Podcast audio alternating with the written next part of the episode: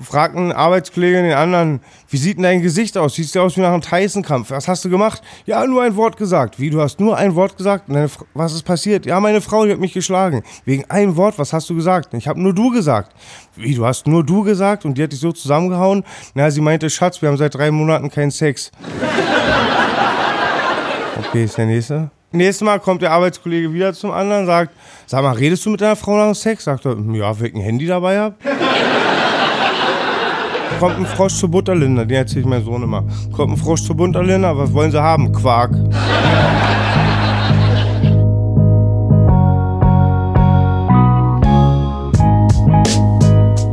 Ja, haha. herzlich willkommen zum Thema Takt Podcast.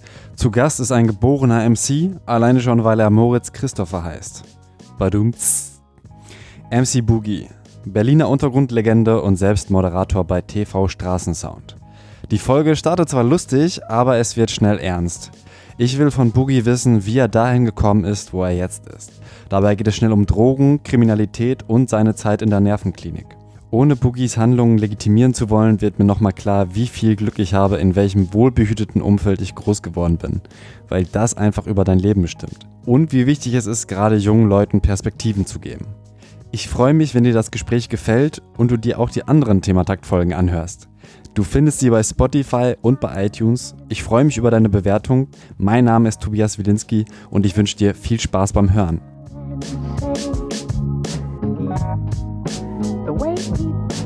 Jo, hier ist Boogie mit meinem Homie Tobias im Podcast. Erstmal hole ich mir einen Odd Blast. Uh. Oh. Ja, herzlich willkommen bei Thema Takt. Legende MC Boogie. Oh, danke, dass du so nennst. Natürlich, ja. Manche nennen mich auch das abschreckende Beispiel. Der weiße Rick James. Das schwarze Schaf im Rap-Game, du sagst Legende, sehr sympathisch. Hi Tobias. Meine Mutter wird auch auf jeden Fall direkt anrufen, wenn ich ein Selfie mit dir poste. Weil und sagen, hey, ist alles okay? Ich bin der Junge, von dem deine Mutti schon immer gewarnt hat. So, genau ich das. Ich glaube nicht. Wir sind doch gute Jungs, du bist doch wie ich, du trägst so alten Damen die Taschen hoch. So ist Hab ich doch heute vorhin gesehen, also sind wir auf einen Schlag. Ja, ich habe dich äh, vom Cottbusser Tor abgeholt und genau. ähm, da hat uns dann eine Dame gefragt, ob wir ihr die Taschen hochtragen äh, können. Ja, siehst du, ich war immer erstmal wieder der typische mürrische Berliner. Ich dachte, die will uns anschnurren oder die Sachen verkaufen. Dann haben wir uns ja umgedreht, da meinte sie, hochtragen, sind wir im vierten Stock gerade gerannt. Make West Berlin great again. Direkt wieder äh, ins Schwitzen gekommen. Ja, und, und wir sind nicht grob, wir haben auch kein Geld angenommen, wir haben gesagt, wir haben auch alte Mama und alles für die Sache. Wollen uns sogar 4 Euro geben, ne? Für ja, aber wir sind, nicht wir sind die Guten. Wir sind die Guten, ja. Geht es dir gerade besser als jemals zuvor? Ja, weil ich gerade Sport gemacht habe, vier Stockwerke hochgerannt. mir geht's, ich, also ich denke man hat immer so Phasen im Leben und es sind viele Probleme vom alten Umfeld und ja, halt, man kann halt nicht, man lebt halt und muss die Konsequenzen tragen. Für manche Sachen trage ich die Konsequenzen, bin aber am Punkt, wo ich sehr zufrieden mit mir bin. Ich habe mir angewöhnt, die Sachen, die ich ändern kann, zu ändern. Die Sachen, die ich nicht ändern kann, nehme ich jetzt hin. Ich bin für meine äh, Verhältnisse auch sehr straight bei der Sache, habe einen Fokus, bin fokussiert, habe wieder ein Ziel. Was ist dein Fokus? Einfach stabil bleiben, mich als Künstler wieder ganz nach vorne zu bringen. Klarer Kopf, meine Sachen handeln, überleben nicht einzufahren und gute Musik zu machen. Und den Leuten was wiedergeben, was mir die letzten Jahre gegeben wurde. Viel Unterstützung. Jetzt will ich mal alle stolz machen. Man soll nicht nur um ein Boogie weinen, manche sollen auch mal lachen. Und ich glaube, die Fans sind schon stolz. Wir haben ganz gutes Feedback fürs zweite Video, fürs erste auch. Und bin da sehr zufrieden, habe jeden Tag was zu tun, um das Album zu promoten. Und wenn du wie ich schon in der Hölle warst, dann bist du froh, wenn ein bisschen die Sonne scheint und der Himmel mal lacht. Auf die Hölle können wir auch äh, natürlich zu sprechen kommen, weil mir geht es vor allem auch um deine Biografie. Das Album habe ich noch nicht gehört. Kannst du ja auch nicht. Genau, das wolltest du noch nicht raus. Hättest mir sehr erschrocken jetzt, Tobias. Weil du äh, Angst vor dem Leak hast oder warum? Naja, also ich habe, du weißt, ich mache seit Ende der 90er Jahre Musik. Dann so 2000 2003 bis 2006, 2007, bevor ich im Knast kam, war ich sehr erfolgreich, mit Argo gearbeitet, Bassbox, das lief alles sehr gut. Dann kam ich raus mit, ja, nach anderthalb Jahren und meine Welt war zerstört. Ich war sehr schwach, hab, bin in Drogen geflüchtet, weil ich hatte halt Urinkontrollen, ich konnte halt nicht mehr kiffen. Dann habe ich das irgendwie ein Jahr ganz clean geschafft, dann sind wieder Sachen passiert, da habe ich, muss, ich muss mir halt eingestehen, bin Suchtmensch, da habe ich Alkohol und Kokain in Schmerz bekämpft, kam aber nur noch mehr Schmerz zustande und kann da alle auch nur verwahren, man stopft kein mit, kein Loch, man macht das Loch nur größer. Ja, jetzt ist seit ein Jahr oder zwei Jahren die Führungsaufsicht vorbei nach zehn Jahren, war eine sehr harte Führungsaufsicht mit vielen Kontrollen, habe ich aber gut gemeistert. Bin eigentlich straight, jetzt habe ich schon wieder den Faden verloren, das passiert. Ich habe hab sogar vergessen, was ich gefragt habe. Ey, ja. weil so cool gerade war. Hauptsache, Hauptsache, wir sehen gut aus. So ist es, genau. Wir machen Nee, alles und Video. auf jeden Fall bin ich sehr zufrieden, wie das gerade ist. Ja, meine alten Dämonen bekämpft, habe halt, ich glaube, der Prozess war auch, dass ich mich selbst analysiert habe und eigentlich, klar, Leben ist noch Schmerz, aber ich kämpfe wieder gerne und wach dann doch gerne auf, mal mit schlechter Laune, wenn der Kaffee läuft und der Joint am rennt, die Mucke läuft, dann läuft wieder alles gut und dann beginnt der Kampf von vorn. Ich würde jetzt nochmal ganz, ganz vorne starten. Meine äh, sechs schwersten Jahre waren die erste Klasse. Ist es so? Warum? Na, weil ich sechsmal sitzen geblieben bin. Nein, es war ein Witz eigentlich. Achso, ich war okay, ich mal, wow. Langwitze erzählen immer Witze, auch wenn die lu- nicht lustig sind. Ja, das ist mir schon aufgefallen. Nee, okay, Frage, Frage, Frage. Ähm, genau, ich wollte eigentlich mal, äh, weil ich habe jetzt viele, viele Interviews gesehen. Es ist auch sogar schwierig, von dir fast Musik auf YouTube zu finden, weil alles ist halt Aha. irgendwie ein Interview. Wenn ich MC Boogie Ja. eingebe, du hast 120 TV Straßensound Interviews Ja. gegeben und dann halt noch die ähm, äh, eigenen. Aber ich würde jetzt wirklich mal ganz, ganz vorne anfangen. Du bist nicht in Langwitz geboren. Nein. Ich bin 1979 in Berlin geboren, im Krankenhaus in Wilmersdorf meines Erachtens, bin gebürtiger Schöneberger, das war, ich bin im alten Schöneberg aufgewachsen, Friedenau, das war der bürgerliche Teil, war Schöneberg dann auf der Schule. Ja, bin mit siebte Klasse von der Schule runtergeflogen und in der Zeit sind meine Eltern auch nach Langwitz gezogen, haben sich ein Reihenhaus geholt. Weil du runtergeflogen bist? Nee, oder nee, nee, nee, das war, da, daran waren sie schon gewöhnt. Ach so. Nee, ähm, Quatsch, bin ich von der Sophie Scholl runter, bin in der achte Klasse in Langwitz auf eine Schule gegangen und das war auch die Zeit so geschätzt, 91, wo wir nach Langwitz gezogen sind, der Traum vom Eigenheim, ja, und vieles ist dann doch dumm passiert, also War es in, in Langwitz schwieriger als vorher? ja, es war, es, ach, weißt du, großer Kummer, das kann man nicht so ortabhängig machen, aber die Situation war halt ziemlich schwer. Ich habe halt eine sehr gute Mutter, die war Flüchtling, die hatte sieben Jahre, war sie geflüchtet, das ist Sudetendeutsch und Also mit, mit sieben meinst du? mit sieben Jahren, die hat Kartoffelschalen gegessen, das ist dann der Teil dann, der, ähm, wo Deutsche und Tschechen zusammen gewohnt haben, Pommerland, hier Sudetenland, das kennen ja manche, und die hat dann auch halt auch diese ganz guten Werte. Und wir haben mir dann immer gesagt, wir sind arm. Meine Mutter hat genau die Wahrheit gesagt, hat gesagt, ihr spinnt, ihr habt, ein, ihr habt jeder jetzt ein eigenes Zimmer sogar, ihr habt Essen auf dem Tisch, ihr könnt das machen. Aber in Langwitz hat sich halt alles getroffen. Nebenan war das Asylantenheim, da waren die Ärzte, die gerade vom Partisanenkrieg kamen. Zwei Türen weiter hat vielleicht ein Zahnarztkind gewohnt, das ähm, zehnmal viel Taschengeld bekommt. Ich war immer für die Reichen zu arm, für die Armen zu reich, hatte dann Identitätsprobleme und dann einfach hätte ich aber wahrscheinlich Schule dann auch gepackt oder eine Ausbildung. Dann ist halt, ähm, wurde ich halt einer Straftat beschuldigt und es hat viel, viel Polizei, Was, viel was war das damals? Beihilfe zur Vergewaltigung. Okay. Waren wir auch in der Bild damals. Das hat meiner Mutter das Herz gebrochen. Mein Vater wusste schon, wie er die Bild nimmt und war halt einfach eine ganz blöde Sache und ich habe nie eine Frau vergewaltigt, kam dann auch nach zwei Jahren, kam es dann raus, aber die Hurensohn-Bild hat, als wir diese Anklage war, das waren drei riesige Seiten, als wir freigesprochen wurden und zum Teil Familien kaputt gemacht wurden. Klar, wenn du einer anständigen Frau aus einem guten Haus sagst, ihr Sohn ist ein Vergewaltiger, ist man dann nicht sehr weit vorne. Und wie die Bild halt ist, dreckig und mit Blut an der Tinte, war halt der Freispruch so groß wie eine Briefmarke. Und äh, in der Zeit warst du dann schon irgendwie in U-Haft oder wie? Nein, nein, ich war viel zu jung. Ich war Beihilfe, ja. War eine Gangbang-Session. Wir haben die Fotos überall rumgezeigt. Ist halt auch nicht der Gentleman-Style. Hätten wir Backpfeifen bekommen vom Papa, ey, hätte ich nicht rebelliert. Ja. Ja. Aber dann haben wir das halt rumgezeigt. Irgendwann wurde sie angesprochen, hat halt den reichen Papi gesagt, es war eine Vergewaltigung. Und halt äh, ein paar Kanaken und Leuten, wo die Eltern nicht so viel Stimme haben, ging es dann schnell und hat sich dann hochgesteigert. Einer saß auch in Urhaft. Nur du weißt, wie das so mit Anschuldigungen ist von sexuellen Sachen, das bleibt halt hängen.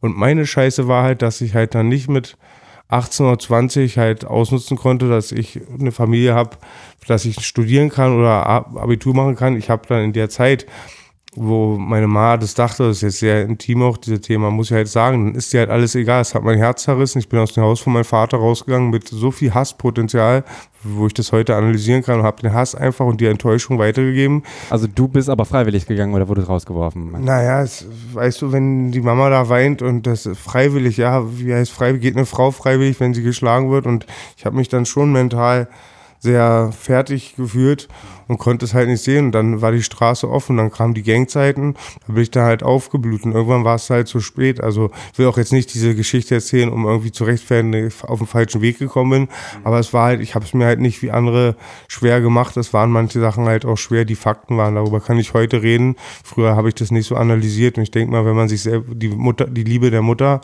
wie es im Koran, in der Bibel, in allen heiligen Büchern steht, in jedem psychologischen Buch, ist riesig wichtig für einen jungen Mann oder für einen Menschen. Und wenn da halt das Verhältnis so kaputt geht, dann hat man auch irgendwie kein Gerechtigkeitsgefühl, wenn man sich selber ungerecht behandelt fühlt, gibt man das auch irgendwie weiter in so jungen Jahren. Heute bin ich da anders, also, aber damals ist man halt schon doch Produkt seines Umfelds gewesen, so. Ähm, halt halt Themen, das merkst du halt. Das ist voll gut, dass du das fragst. Ich finde es auch voll interessant, aber es wühlt jedes Mal immer irgendwas an einen auf noch schon. Ne? Ja, ich sehe es. Da hat man die Routine irgendwie. Ist richtig. Aber hast du mit deiner Mutter dann irgendwann ein klärendes Gespräch? Du, meine Mama ist jetzt sehr krank, erkrankt an Krebs und war gestern erst da, haben mir einen Whisky vorbeigebracht, Zigaretten und Blumen. Ich probiere alles ihr zu zeigen, was ich für Scheiße gemacht habe, dass ich es weiß. Aber nach wie vor, sie ist halt sehr, nicht verbittert ist ein falsches Wort, aber immer noch sehr geschockt über die Situation, weil es hört ja nie auf. Ja, wobei jetzt bist du ja naja, auch, auch weiß, letztens war die Presse bei meiner Mutter, die hätte ich fast totgeschlagen. Ich will mit manchen Leuten von der Presse nicht reden. Die kamen dann ins Haus meiner Mutter, weil mein Vater nicht da war, wollten mir irgendwas mit Deso und so den ganzen Scheiße hören. Dann halt, Mama kriegt halt oft auch Sachen mit. Das letzte Mal war, als die Dschihad angestochen haben, hat ja die Bild geschrieben, dass ich dafür verantwortlich war. Das sind halt so Sachen, wo meine Atzen mich für feiern oder auch selbst mein Vater bei irgendwelchen Rap-Sachen oder so. Meine Mutter findet es halt scheiße, also und das ist auch gut so und sie hat auch recht. Aber ist dein neues Album dann auch ein bisschen softer? Für Mama oder? Also meine Mutter hasst Musik. Mein Vater hört seit Luisha Hooligan jedes Album. Mein Vater ist Hip-Hop pur, der liebt es. Grüße an Rula, Reinhard Udem. Aber ähm, meine Mutter mag sowas nicht. Halt auch die ganzen Kreaturen und die, und die Message. Und oh, sie beschäftigt sich damit auch nicht. Ich glaube, meine Mutter weiß auch mittlerweile, dass ich gute Seiten habe. Aber das ist halt, ich mache Straßenrap, ich präsentiere das Dreckige, die dreckige Stadt, Ghetto, Scheiße, weißt du, und das ist halt immer Alltag passiert immer noch viel und das spiegele ich halt wieder. Ich glaube, meine Mutter ist gar nicht sauer, dass, was ich da sage, nur sie ist selber geschockt, dass es so ist. Aber die ist auch geschockt, wenn sie Nachrichten sieht. Ja, was heißt geschockt, aber sie ist halt sehr sentimental. Sie war früher Krankenschwester. Ich weiß auch, wie sie früher oft zurückkam von der Arbeit. Sie war auf der Onkologie und hat dann die Kinder die Diagnosen dann gestellt. War der Arzt und meine Mama ist ein sehr guter Mensch glaube, ich habe auch voll diesen sentimentalen Part von ihr. Aber die Straße ist manchmal sehr hart und die wird auch hart bleiben und besser wird nichts. Deswegen bleibt der Song vom Boogie, der Sound auch 100% Straße und trotzdem alles für Mama. Mhm. Ja, du sagst auch in einem Interview äh, für Noisy, glaube ich, dass du jeden Tag weinst. Ist richtig, ja. Krass, also. Also morgens. Grundlos hab, ich, fast schon oder kannst du es immer nee, definieren? Ich bin gerade getrennt von meinem Sohn, das tut mir sehr weh. Langfristig oder nur weil du jetzt gerade? Ich kann ihn halt gerade nicht sehen, das tut mir halt weh und ich bin Weicheider auch manchmal und so Todesnachrichten oder Trauer ist halt immer auf. Jeden Tag ist auch übertrieben, aber ich bin halt manchmal auch oft eine eine sentimentale Seite halt. Ich müsste sagen, wenn ich einen Tag, wo ich nicht high werde, gleich und nichts zu tun habe, da passiert es wirklich. Und ich habe das vielleicht überdrastisch dargestellt, aber es passiert echt, dass ich auch im Bus bin, bestimmte Emotionen mich überkommen. Jeden Tag äh, ist falsches Wort, aber wenn ich mich nicht ablenke, jeden Tag habe ich diese negativen Gedanken. Der Schmerz ist, äh, ist gegenwärtig halt. Okay. Life is pain. Aber du ähm, würdest sagen, dass es jetzt keine Depression mehr ist, davon bist du geheilt? Nein, ich würde sagen, ich hatte posttraumatische Angstzustände, Psychosen. Ich war fünf Jahre in der Psychiatrie, deswegen kam ich auch vom Knast direkt in die Forensik wegen der Vor Vergangenheit. Bin schon als Kind sehr früh aufgefallen wegen Verhaltensunstimmigkeiten, haben sie viel mein Elternhaus interpretiert, das sehe ich nicht so. Aber ähm, ich habe ich hab halt eine Krankheit und die hast du dein Leben lang, wie man auch eine Sucht sein Leben lang hat. Also die Psychose. Die Psychosen und damals und jetzt wahrscheinlich habe ich dadurch, dass ich ab und zu diese, diese sentimentalen Schübe habe und dann sehr depressiv bin, ist aber, glaube ich, sehr wichtig für mich der Prozess, um nicht psychotisch zu werden. Weil wenn ich das früher habe ich sowas unterdrückt, ich habe bis 25 nie geweint.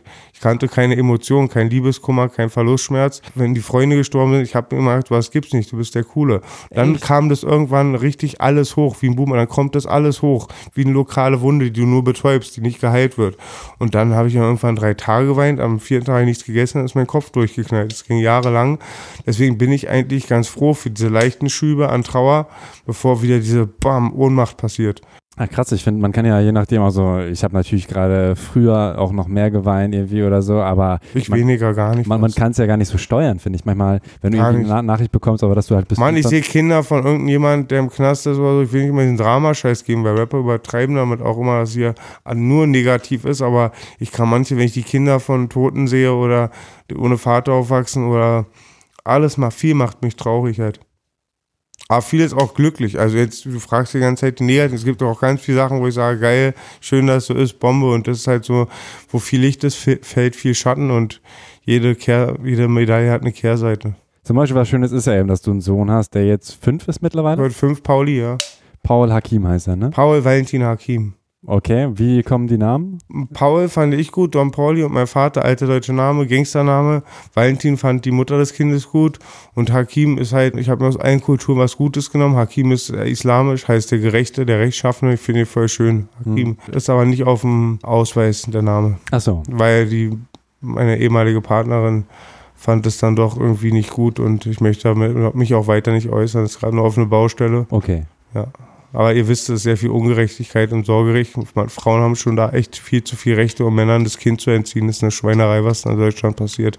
Wenn du halt dann wie ich auch eine Vorgeschichte hast, ist ganz schwer, machen viele durch. Gibt bestimmt auch Fälle, wo das richtig ist, Hm. aber da habe ich diesmal keine Scheiße gemacht. Sehr privat, du hast mich Mhm. jetzt aber gefragt und das wird sich auch wieder einrenken. Ich kann auch Fehler eingestehen und ich hoffe sehr, ich bald meinen Sohn wiedersehen kann. Was hat dein Sohn in dein Leben gebracht, würdest du sagen? Oder was hast du gelernt? Ach, großartig. Das ist ja auch, dass man reflektiert ganz viel Gedanken der Eltern. Also man weiß, wie die sich Sorgen gemacht haben. Man kennt es, diese Verantwortung und spürt es voll. Das Schönste, was ich je in meinem Leben gesehen habe, das können auch die Leute auf meiner Instagram-Seite sehen. Das Video, wo er rappt, vielleicht hast du es auch gesehen, da kam ich nach Hause, als ich dann jeden Tag war, halt Sachen vorbeigebracht. Dann kommt der kleine Mann zu mir, sagt, Papa, ich rap wie du. Der rappt, der Papa geht Kindergarten, alle haben Angst. Und dann freue ich mich so und sagt die Mutter des Kindes, rap doch mal von dir. Und dann hat er angefangen zu rappen, den ersten Freestyle. Ich habe ihn nie dazu gebracht, ich wusste es gar nicht. Ich fahr Fahrrad, ich gehe mit Papa. Ich habe vor Freude geweint. Das war das schönste, der schönste Moment meines Lebens. Wow. Kannst dir echt nachher mal angucken, mein Sohn, wie er rappt, ist echt süß. Ja. Ich würde da doch noch mal ein bisschen zum negativen Teil kommen. Okay, du bist so, ähm, du meinst die, die Runterziehshow. Nein, Quatsch, ist doch richtig. Dann, dann haben wir den negativen Teil weg gleich. Genau, Los, Licht, dann knall- mach ich den Whisky auf, da hinten steht schon einer. Licht am Ende des Tunnels. Genau, Drogen ist das Thema. Ich habe auch die äh, Schachtel- und Wasabi-Folge gehört, wo du auch schon Ah, sehr viel okay. dazu sagst. Ich glaube, das können wir auch ein bisschen abkürzen. Du hast mit 13 gekifft, mit 16 Also das erste, die ersten Joint habe ich mit sechs geraucht, kann mich aber nicht dran erinnern, weil ich besoffen war. Nee, es ist richtig mit 13, ja, war Jetzt jetzt aber wieder. langsam raus, wann du willst. Mm, Und mit 16 hast du dann sogar schon harte Drogen genommen. Ja. Das war dann halt zum Beispiel Kokain. ja, naja, ich habe rumgeschnüffelt und viel auch diese chemischen Sachen fanden wir toll. LSD, Ecstasy, ganz schlimm, hat viel kaputt gemacht. Und das war dann äh, Gruppenzwang oder hast du Nein, einfach nein, Interesse gehabt? Es waren kriminelle Kreise, da war das einfach so salonfähig und man war, wollte ausprobieren, vielleicht auch im Unterbewusstsein im Nachhinein verdrängen. Jeder wollte auch vielleicht seine Dämonen verdrängen und aber auch, es war halt auch den Markt überflutet, es war überall da. Man wurde relativ gut gewarnt für Heroin und so, das konnte man schon einschätzen, aber diese kleinen Dinger, Pappen und kleine Pillen, die sahen so freundlich aus, hat man halt genommen und hat halt viel kaputt gemacht. Viele sind gestorben, viele sind krank geworden, viele verjunkt und das, das, das haut einen den Boden unter den Füßen weg, diese Sachen, auch in der Jugend. Ich sage ja selbst, bei Ki- Kiffen ist nicht gut, was heute meine Droge ist, um diesen ganzen anderen zu widerstehen. Sage ich, in der Entwicklung ist echt angebracht, gar nichts zu nehmen, was sich entwickeln und will auch immer das Kiffen nicht so glorifizieren eigentlich. Nur ich in meiner Welt, und ich sehe, ich spreche Realität für Leute, die große Feuer haben, wie Kokain, Alkohol, Spielsucht, Gewalt und alle anderen Suchtmittel, ist echt Kiffen für mich die beste Alternative. Ja. Dann äh, zwei Jahre später hast du dann mit 18 das erste Mal sogar Drogen verkauft, richtig? Nee, schon vorher. Mit 17 war ich ja schon im Knast. Aber das war ganz kurz. Das war auch wegen Graffiti. Ich habe, glaube ich, schon in der siebten Klasse Rothändeltabak von meinem Vater gemischt mit Räuchermännchen und den Leuten als Hasch verkauft. Ah, krass. War schon immer ein kleiner Geschäftsmann. Bestimmt kein guter, aber einer. Und was hast du mit dem Geld gemacht, was du verdient hast? Direkt wieder in Drogen investiert? gro- großer, weiß ich. Man hat, ich hatte gute Eltern damals, als der Kühlschrank voll war, hat man sich so Klamotten gekauft. Dann später hat man zum Überleben gebraucht, wenn man auf der Straße war. Geld kommt ja schnell als, geht ja schnell als es kommt und, und dann hast du dir auch viel, wir haben uns sehr früh, ich und meine Jungs angewöhnt von Scheiße für Scheiße. Wenn du halt dann vom Überfall oder sonst was da richtige Batzen zu liegen hast, gehst du sehr falsch mit Geld um. Aber wo bist du hingegangen, als du bei deinen Eltern ausgezogen bist? Als ich ausgezogen bin, offiziell direkt in meine Wohnung. Mit 18 hatte ich dann die Wohnung in Langwitz, die ich, Ach so, immer, die ich immer noch hab. Ah, krass, okay. Ja. Und es war jetzt auch nicht so, dass du irgendwie mal, weil du hast ja, sag ich mal, eine positive Entwicklung Mhm. durchlebt, dass du gesagt hast, hey, ich muss ausziehen. So Nee, ich habe auch nie, nie die Pläne der Psychiatrien, der Psychologen angenommen. Und alle, die das angenommen haben, ich habe auch in der Familie welche, die gestorben sind mit 17 an psychischen Krankheiten und die haben alle verloren. Also die ganze Schulmedizin, da hat für mich versagt. Ich hatte auch ganz tolle Leute um mich rum, wie meine ehemalige Frau, Frau Valero, eine tolle Ärztin, die hat mir geholfen. In den Klapsen gab es auch mal wirklich Ärzte, die korrekt waren und auch Personal. Aber spätestens ab der Forensik bist du dann nur noch ein Tier, das ruhig gespritzt wird. Das ist die Hölle. Das war dann in der Zeit, wo du dann in der ähm, Karl Bonhoeffer Nervenklinik so genau, Isolation, Isolationshaft. Naja, dass du ISO bist, solange bis dein, dein Blut Drogen sind, kommst du nicht in normalen in die offenen, dann bist du in Isolationshaft. Und das ist halt ein Raum großer, da kannst du dich nicht verletzen, da ist ein Stuhl drin, eine Dusche und ja, so wie ISO im Knast. Kannst du dich an die Zeit noch erinnern? Ja, na klar, so- das kann ich kann mich dann erinnern. Also Psychiatriezeiten oft nicht, aber ich war gesund, als ich Bonnie's Ranch war. Also man ist nie gesund in den Augen, aber das war halt, die wollten mir einen Raub andrängen, Waffenbesitz, kam von Sidos Video, haben sie mich verhaftet, hatten halt auch Schusswaffen gefunden in meiner Wohnung und bin dann halt mit dem Haftbefehl Raub und Waffenbesitz nach Moabit gekommen, haben sie mich sofort verlegt in Bonnie's Ranch. Und da hatte ich halt tierische Angst, ich war anderthalb Jahre, glaube ich, ja, 15 Monate oder so. Und dass ich auch dafür immer bleibe und war auch mental sehr schwach alleine durch die medikamentöse Einstellung. Und wenn du mit, mit Menschenfressern unterwegs bist und Pädophilen, da triffst du schlimme Leute und das ist einfach mega, mega negativ. Aber alles, wenn Gott ein Fenster schließt, macht ein anderes auf. Und mir hat das für die heutige Zeit sehr viel Kraft gebracht. Ich besinne mich immer an das Wesentliche, genieße sehr meine Freiheit und ich denke, man muss erst ganz unten sein, um ganz nach oben zu kommen. Und dadurch weiß ich so einfach so Sachen viel mehr zu schätzen wie jetzt. Wir einen guten Dialog, es ist friedlich, uns tut keiner weh, wir können atmen, wir haben, der Tisch ist gedeckt, sag ich jetzt mal, weißt du, so das Essentielle. Und bevor Bonnie's Ranch war halt immer auch dieses Geld von Scheiße für Scheiße, da hatte ich viel durch die Rap-Shacks auch gut gegessen eine Zeit lang. Und da ich war nicht glücklich, ich hatte 140 Kilo, ich war Boah, ich war ein schlimmer Mensch, ein Tyrann und hatte, musste auch immer Schmuck und das, der Status und den ganzen Scheiß, das hat Hunderttausende verschlungen an Geld, aber macht dich, macht dich nicht glücklich. Na klar, alleine immer, wenn du sagst, ich fahre nicht Auto, BVG, ich muss Taxi und Fahrer, nicht mal kochen, immer essen gehen und dann, du weißt, Sex, Money, Drugs, ist halt so und seit einer langen Zeit bin ich schon sehr geläuterter, komm, gehe ganz anders mit anderen Leuten um. Dadurch geht es mir viel besser, weil es auch viel wie es im Wald hineinschaltet. So zwischenmenschliche Verhältnisse kann man auch sehr beeinflussen. Und wenn man mit Respekt und Liebe auf jeden zugeht, das bringt einem viel mehr. Ich bin immer noch ein Hustler. Ich muss essen, meine Familie muss essen, man muss Geld machen. Geld ist wichtig, Geld ist alles auf dem Planeten. Aber ich beziehe meine Erfolge nicht mehr so auf Geld direkt. Wobei es nicht heißt, dass ich jetzt die Augen verschlaue, resigniere. Im Gegenteil, ich habe mehr Fokus auf dem Geld, aber ich weiß doch, dass andere Sachen viel wichtiger sind für das Glücksempfinden. Klar, ich denke mal, das kann auch jeder nachvollziehen. Na, würde ich Geld gar nicht sagen, so klar, braucht. großer. Vielleicht hast du den Horizont oder so, aber vielen ist das leider nicht klar. Vielen Leuten auch auf der Straße, vielen Jüngeren. Das siehst du auch immer beim Rapper. Es wird nicht darum geredet, wer die beste Musik macht, wer am meisten verkauft. Also leider war auch meine Erfahrung, Leute hören dir erst zu, wenn du Gewalt anwenden kannst und Geld hast. Vorher will es keiner hören. Nochmal zurück auf die Psychiatrie. Da warst du zehn Jahre immer rein und raus, sagst du? Interview? zehn Jahre hatte ich Führungsaufsicht, aber ich bin Was zum genau ersten Mal, na, diese Bewährung, Okay.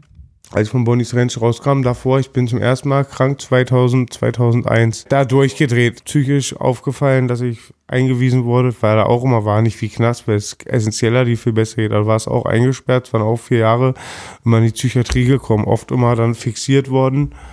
Musste ich mir immer entscheiden, ob ich mich selbst anpisse oder jemand meinen Schwanz anfasst. Das sind so Gedanken, die als junger Mann da machst. Ja, mal ans Bett gefesselt gewesen, das sagte ich ja, fixiert und ja, es war echt die Hölle. Also ich weiß, es ist, wir sind nicht in Ruanda, aber ich wäre zu dem Zeitpunkt vielleicht sogar lieber in Ruanda gewesen als da. Wie hast du dann durchgehalten? Das ist ein Wunder. Meine Nervenärztin, Gott schütze sie, ist leider selber jetzt krank. Ich habe 17 Betonspritzen bekommen, Was sind, was das? die das voll runtermachen, diese wilden Tieren geben oder psychisch Ah? Kranken. Ein Freund, ein Bruder, der gestorben ist, hat nur drei überlebt. Ich habe mein Gehirn nicht ganz verloren. Du siehst, wir können Dialog führen. Du kannst mir jetzt auch nicht hier den Kaktus als Cannabis andrehen. Also du kennst Leute vielleicht, die eine lange Psychiatrie-Vergangenheit haben, die sind körperlich und geistig total verwahrlost. Ich meine, verwahrlost und manche haben noch ein gutes Herz, aber die funktionieren nicht mehr. Und ich bin mega dankbar, weil ich meine Gesundheit habe. Durch den Schmerz, was ich dann für Scheiße angestellt habe auf den psychischen Krankheiten, die ganzen Gewaltausbrüche, hat sich dann die Kokainsucht eingeschlichen. Das habe ich das bekämpft. Jetzt habe ich die Geisel auch noch irgendwie, bin ich los. Also ich bin jetzt frei. Vor mir steht hier lauter Alkohol und ich habe keinen Hieber und das ist schon ein richtiges Wunder. Ich glaube, noch vor ein paar Jahren, ich hätte dich erstmal so genervt, bis du da diese Schnapsgetränke freigibst. Okay. Und ich wäre nicht so positiv auf dich zugegangen, weil wenn du selber so Komplexe hast oder dich selber schämst oder dich unwohl findest, gibst du es auch irgendwie so weiter. Und deswegen hat mich auch Hip-Hop gerettet, nicht nur Familie und Gott, sondern auch Hip-Hop und da ich wieder was hab und es macht mir richtig Spaß und mit klarem Kopf Boogie, klarer Kopf, immer noch mit Weed, you know it. Ja, mir geht's eigentlich besser. Es hat immer noch Probleme halt, du kannst dein Umfeld nicht abschütteln. Ich komme halt aus einem sehr harten Umfeld, wo viel passiert und manche machen auch böses Auge, die sind da neidisch, dass du klarkommst. Die ganzen Sachen, ich habe einen normalen Struggle wie jeder andere Mann, aber gehen besser damit um und auf Koks konnte man halt die Dinger verdrängen, aber am nächsten Tag, deswegen war nicht nur jeden, ist es immer noch mehr da. Also wenn du irgendwas hast, einen Punkt, wo du traurig bist und den bekämpfst mit Drogen, der kommt immer wieder zurück wie ein Boomerang und der kommt meistens stärker zurück wie Tyson Runde für Runde und die, der Schmerz wird auch stärker. Und irgendwann musst du aufhören. Irgendwann kackst du in die Hose, bist du inkontinent, bettelst, lässt dich treten auf der Straße und wir wissen alle, wir haben alle Scarface geguckt und ja, wissen, Kokain ist der hell of a drug. Trotzdem hast du Scarface tätowiert. Zweimal. Zweimal so. Einmal im Bauch, aber mit Mikro und einmal an der Uhr, um mich zu erinnern, Gewalt kommt zurück wie der Zeiger an der Uhr. Ah, okay, also es ist nicht unbedingt glorifizierend. Nein, naja, und wenn glorifizieren wir ihn ja, wir, mein Freundeskreis, weil er kein Kind umbringt. Hm, okay.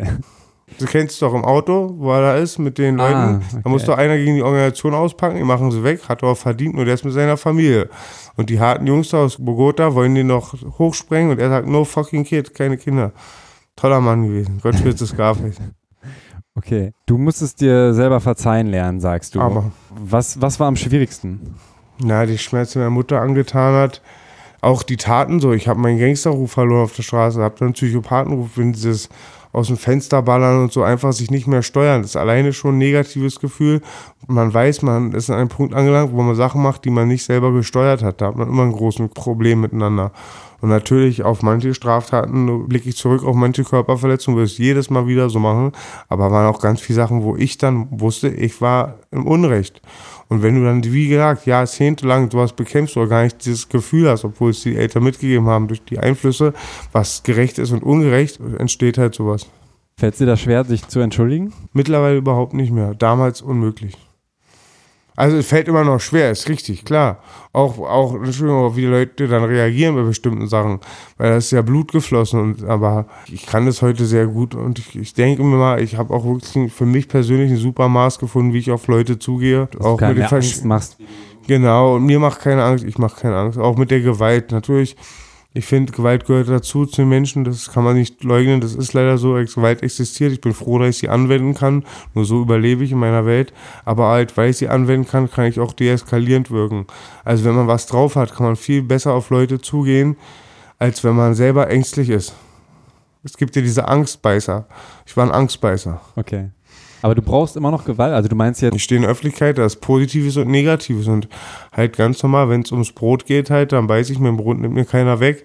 Und mit den meisten Leuten kommt man super aus, aber manche Leute sind halt so wie Atommächte, da zählt nur, wer die Atombombe hat, da ist, bist du leider am Ende mit guten Debatten und zwischenmenschlichen Argumenten, da zählt nur, wie weit geht er mit, daher komme ich, das ist meine Welt. Okay, aber das heißt äh, quasi, du benutzt deine Muskeln nicht unbedingt, sondern du trainierst sie nur damit. Also andere- Muskeln ist Sport, wenn benutzt man Waffen, die Zeiten haben sich geändert, es gibt nicht mehr, dass man Konflikte mit Fäusten ausgetragen Echt? werden. du brauchst sogar Waffen. Ich sage, ich würde jetzt brauchen, ich sage jetzt nicht, ich will mich nicht jetzt belasten. Ich, ich meine einfach so, ganz einfach, manchmal kann ich auch nur dazwischen gehen. Bei Sachen, wo ich das schlichte, so Sachen wie eben, wie wir der Oma geholfen haben. Was hättest du gemacht, wenn jetzt drei auf ein, irgendeine Frau oder ein Kind oder einen Mann einschlagen? Und wir wissen, es ist auch kein Straßending, die, die sind gerade im Unrecht, die wollen dir was wegnehmen. Wenn du, was ich nicht unterstelle, aber jetzt, wenn du sagst, ich kann keine Waffen annehmen, die haben Messer, hast du Angst, du, du hast Angst vor dem Messer. Aber nur weil du auch ein Messer benutzen kannst, kannst du diesen Konflikt lösen. Und wir sagen auf der Straße, soll meine Mutter weinen oder seine. Und das heißt nicht, dass ich das glorifiziere. Ich hasse Ja. das, dass es existiert. Aber trotzdem finde ich Zivilcourage, gerade wenn es um die privaten Sachen geht, das ist immer interpretierbar, bei Zivilcourage können nur Leute und jeder will sich durch Gewalt schützen. Das Lamm in der Gesellschaft nimmt nur die Staatsmacht. Guck mal, wir sind Einprozenter, wir geben diese Macht nicht ab, ich beschütze mich selber. Aber Leute in der Gesellschaft wissen auch, dass sie nur die Macht stoppt, aber sie geben das ab an die Polizei. Aber ich sage, wer schützt mich von denen, die uns überwachen? Und ich habe mit 13 einmal gegen Bullenwagen geklopft, weil wir angegriffen wurden. Ich hatte so Angst, weil es mit Messern noch war. Die sind weitergefahren und Thema sprengt jetzt den Rahmen. Aber wenn es um mein Leben geht, traue ich auch nur mir und engen Brüdern. Mm, noch eine Frage. Äh, würdest du, wenn du könntest, Alkohol oder Kokain verbieten? Boah, verbieten kann man es gar nicht, weil es was Ja, nur fördert. könntest, ich sag, so das ist ganz krass. Was würdest du lieber heilen, die Welt? Vor Krebs oder AIDS? Ja. Es ist einfach beides zwei Superlative. Alkohol ist ganz schlimm, er ist gesellschaftsfähig. Diese besoffenen Kinder, wie wir waren, sind schlimm. Die sehen, die Erwachsenen machen es auch. Da passieren schlimme Sachen. Kann auch für ein Lamm gefährlich sein, der überfährt dann jemand. Eine Frau lässt, macht einen Gangbang, ist eigentlich ganz einständig, weiß nicht, was sie macht. Ein Junge sticht einen ab. Da können grausame Sachen. Dann dieses Kokain, das ist so schlimm. Dieser Teufel, der sagt, die Probleme sind weg, du bist frei. Und der dann immer mehr braucht, um dieses Gefühl zu halten. Das sind beide ganz schlimme Sachen. Und wäre jetzt sehr naiv, irgendeins mehr zu verteufeln. Okay. Bist du denn jetzt gerade in Therapie oder Ich war noch nie in Therapie, Zwangstherapie. Ich Okay. bin nicht therapiefähig. Deine Ich habe Therapie- selber Therapie. ist die. Sport, Sport, Musik, Liebe, gut positiv denken, hat auch eine ganz tolle Nervenärztin, wie gesagt, die ist leider auch krank geworden. Aber Therapie und so, dann, ich habe mit den Leuten geredet beim sozialpsychiatrischen Dienst während meiner Bewährungszeit. Ich musste immer Angst haben, dass sie mich ausfragen. Am Schluss habe ich denen selber was beigebracht und ich bin auch nicht so blöd, wie ich aussehe und habe da ganz selten Leute, die mir helfen. Und diese Therapien ist auch, da bin ich gesegnet. Ich habe Gott sei Dank Fahrer in meinem Umfeld, wie ich Familie nenne, wo ich mich öffnen konnte. Das ist sehr wichtig, da gebe ich dir recht. Aber diese Therapie, wer der denkt, dass derjenige ihnen hilft, das ist wie Prostitution, wenn du Liebe suchst und jedes Mal abends im Puff gehst. Also das ist auch bezahlt und nach einer Stunde ist vorbei, die haben keine Anteilnahme und mir hat es nichts gebracht. Jeder soll alles probieren. Ihr müsst alles, wenn ihr das hört und Probleme habt, ihr müsst alles probieren und überall mal reinschnuppern. Bogi kann euch nicht sagen, was gut ist und was nicht. Vielleicht bin ich auch ein riesen Glückspilz oder bin schon so krank, dass ich es nicht mehr mitbekomme. Aber da gibt die Welt gibt so oft, wie es Menschen gibt und jeder muss da für sich das selber erstmal alles ausprobieren. Auf jeden Fall was ändern. Hm. Oder am besten erst gar nicht Sachen machen, auf die man nicht stolz sein kann.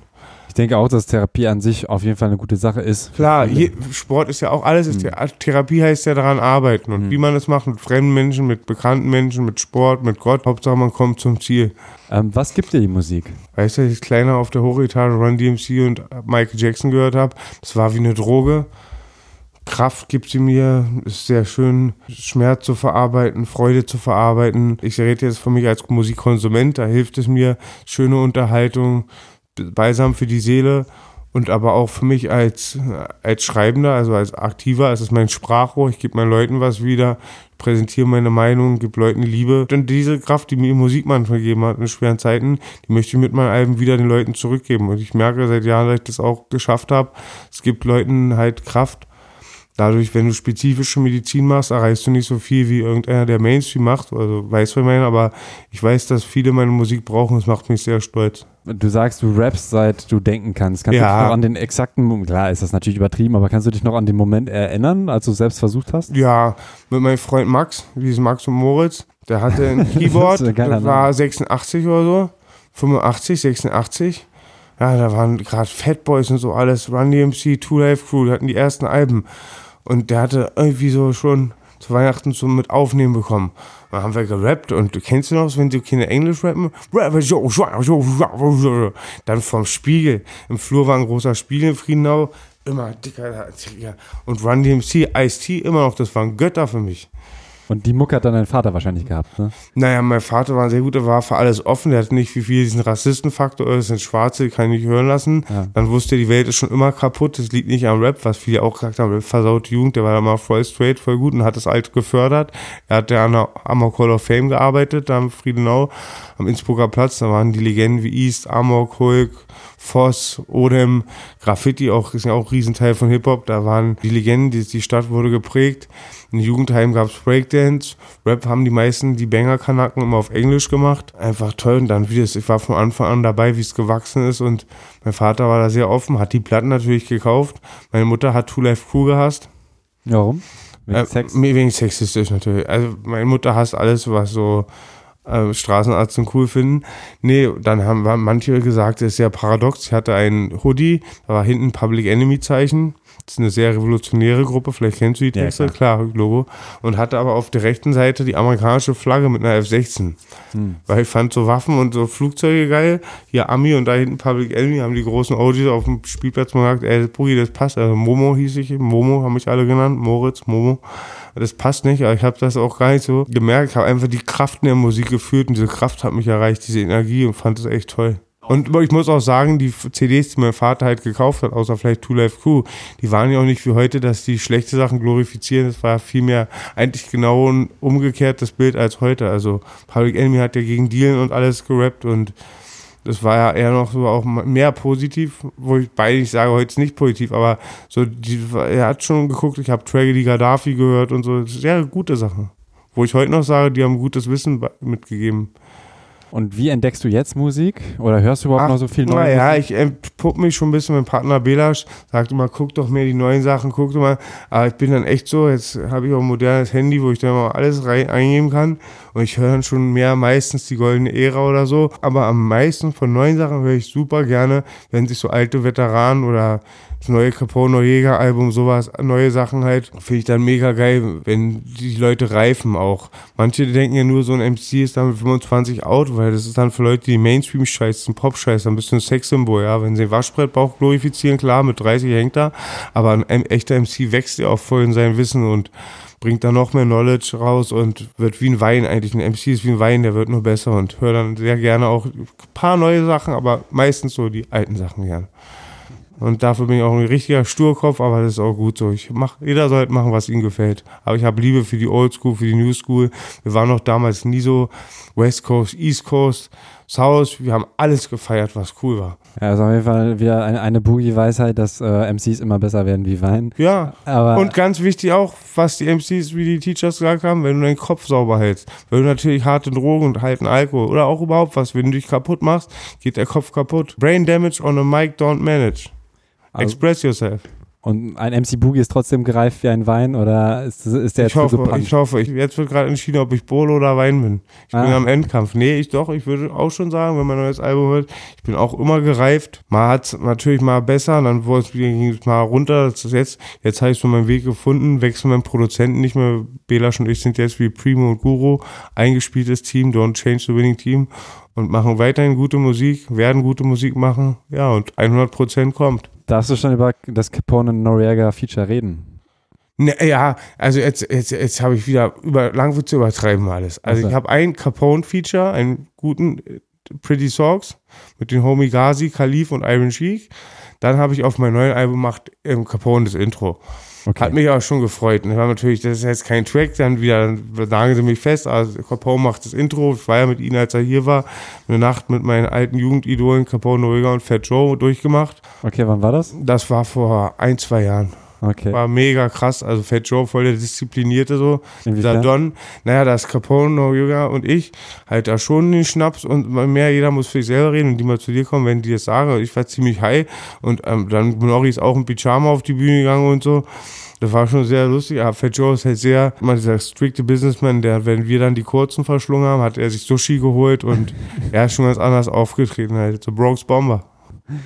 Und ähm, du bist aber auch so ein Fan der 80er, ne? Ah. Erinnerungen zum Beispiel, dieses 80er-Sample habe ich auf jeden Fall gefeiert. Ja, Kaylee, ich, deswegen hat ja gerade ähm, zu deiner Freundin gesagt, äh, Bekannte, jetzt Du meinst meine Mitbewohner? Ja, Mitbewohner, genau. Hatte ich ja auch gesagt, dass ich alles höre außer Techno irgendwie. Techno, auch kein Disrespekt an die Ärzte, die es mögen. Ich kann es mir nicht geben.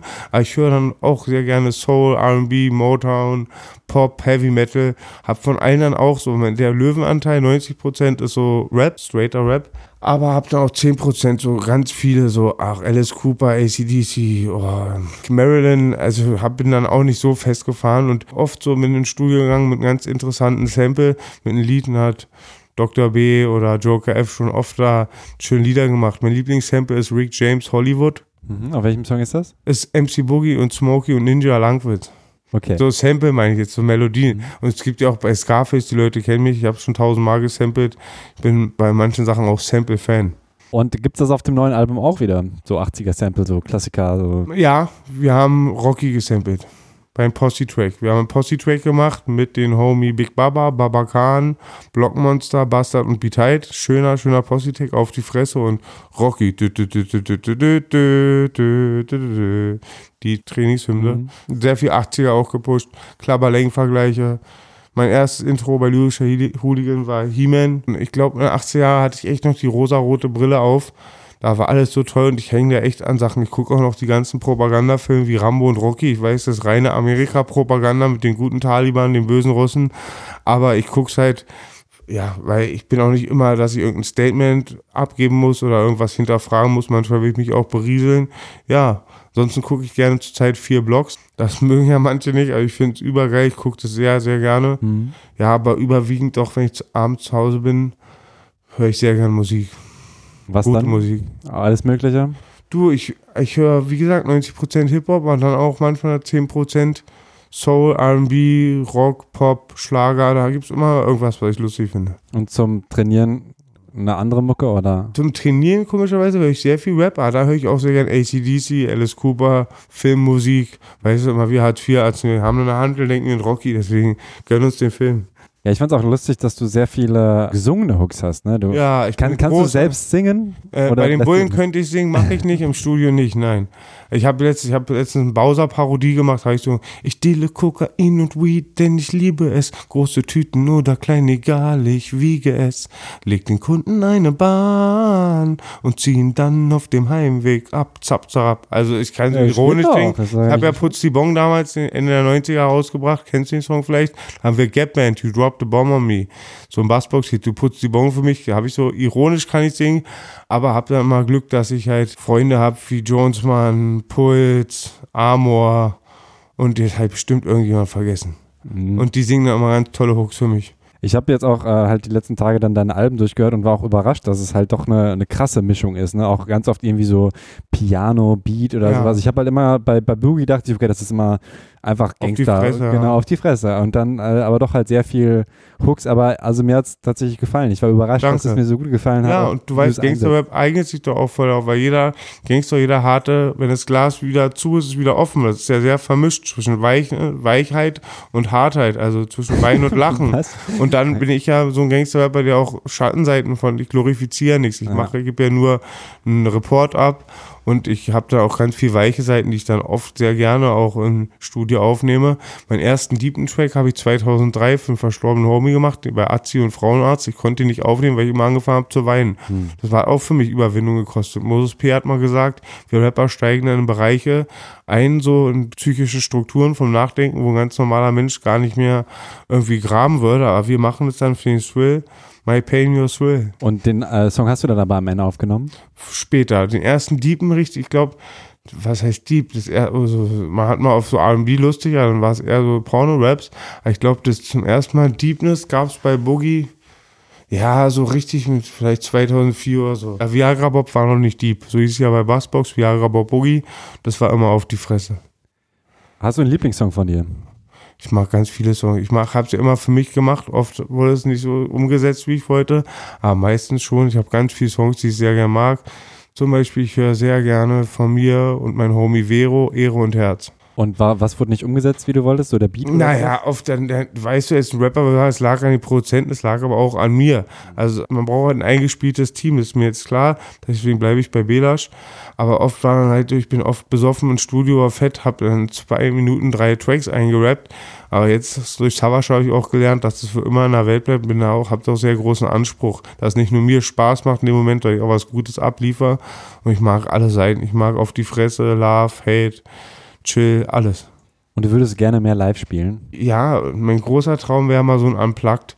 Einfach mit, mit den Leuten, mit Bassisten, mit einem Gitarristen, Klavierpianist. Das wäre ein Riesentraum. Ist halt fast noch in den Sternen. Aber ja, ich bin mittlerweile auch gerne live aktiv. Mich stört halt schon, dass lauter irgendwelche Geister aus dem Umfeld dann wieder rumdüsen, auf die man keinen Bock hat, so, die man jahrelang nicht gesehen hat. Die kommen dann alle. Nee, Spaß. Ich mache das eigentlich schon ganz gerne, ja.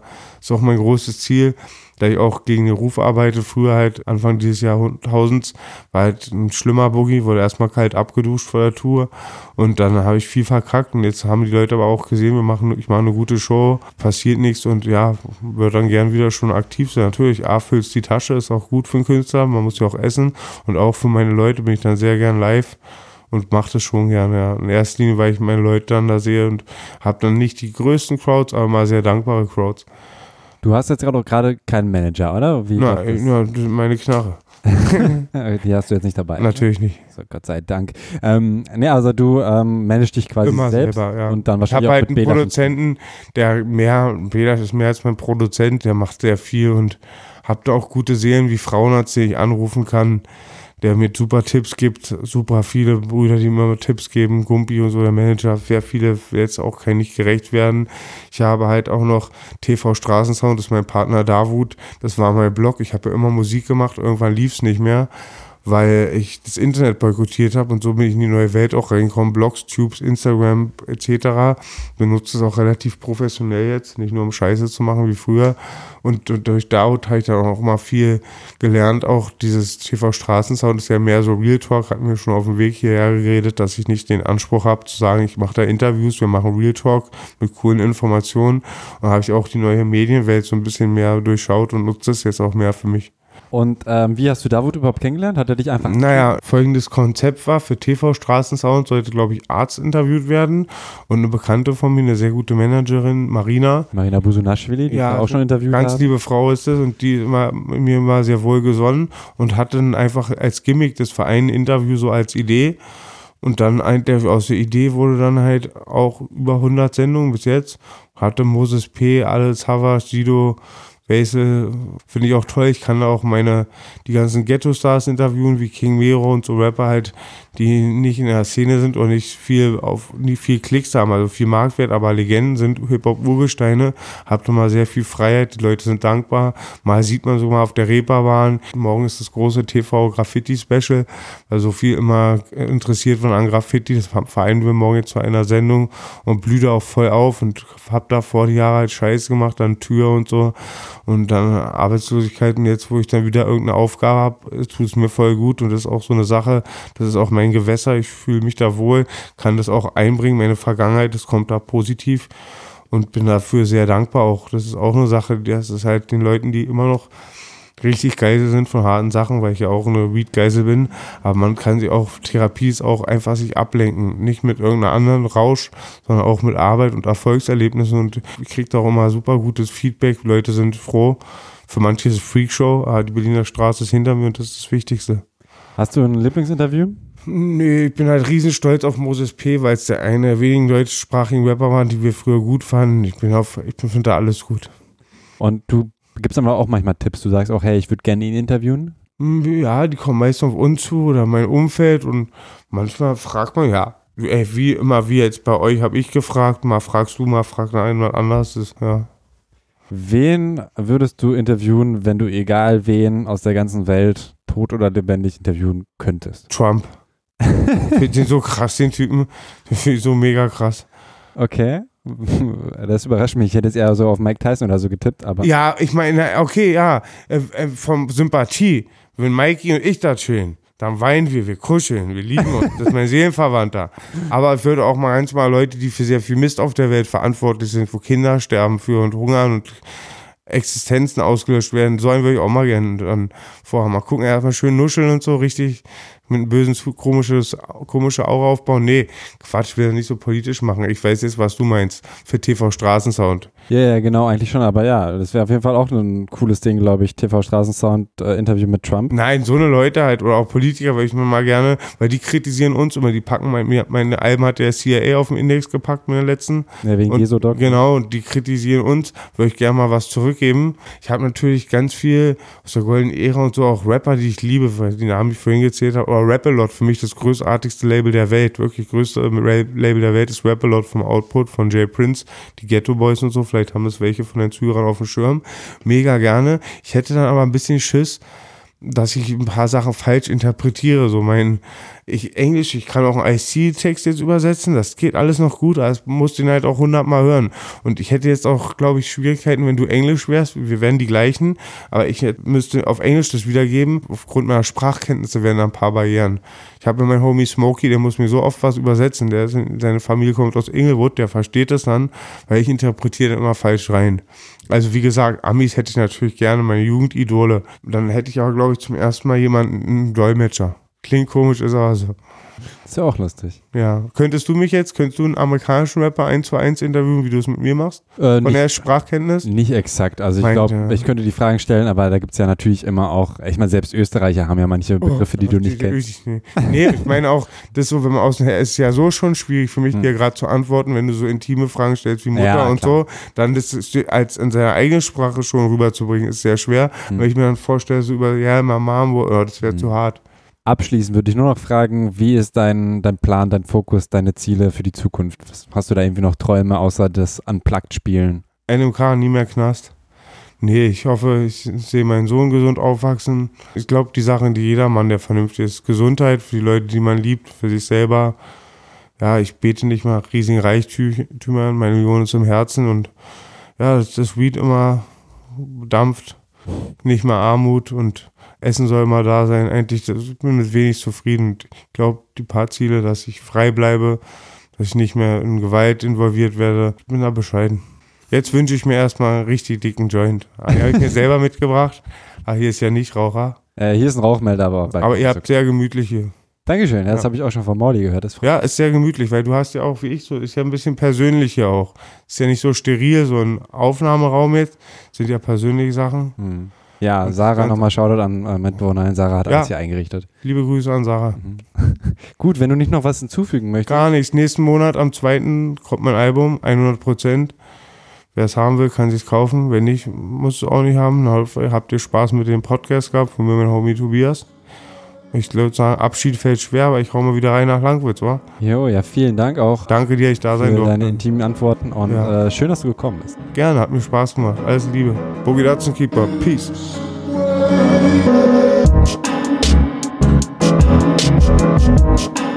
Manchmal sind es weise Worte, die MC Boogie ausspricht.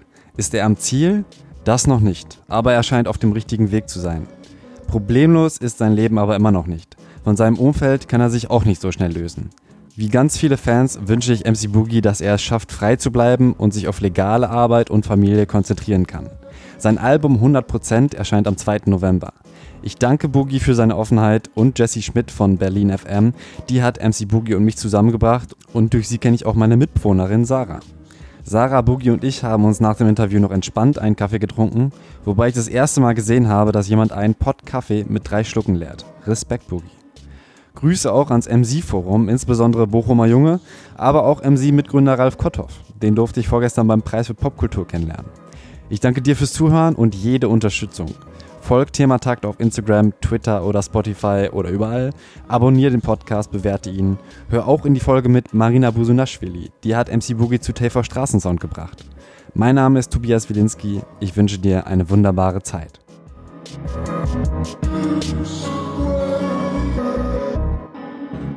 Ah, du kannst natürlich auch noch rappen, wenn du möchtest. Der Junge mit den Hoodie schießt, Pennywise hat Angst und am Bett könnte Boogie liegen. BLN, Drogenkrieg, Benson, Anthrazit, schwarze Quarz, Sand, Handschuhe, extra Magazin. Schlechter Umgang, haltet eure Kinder fern. Die anderen spielten Lego, ich spielte mit Ninja-Stern. Heiße Fracht, Mörder in den Straßen, aktiv in der Nacht, wenn die guten Bürger schlafen. Und sie gucken frech, Ratten wollen den Beef haben. Der Anti hat den Jogginghose abgefuckte Sneaker. West-Berlin ist Gossen, Boogie, Boss, Burl und Crime sagt den Hate in Strumpfhosen, für den Job ist er zu klein. Baby, baby. Das ist dein Lieblingspart, oder? Ich kann nur einen.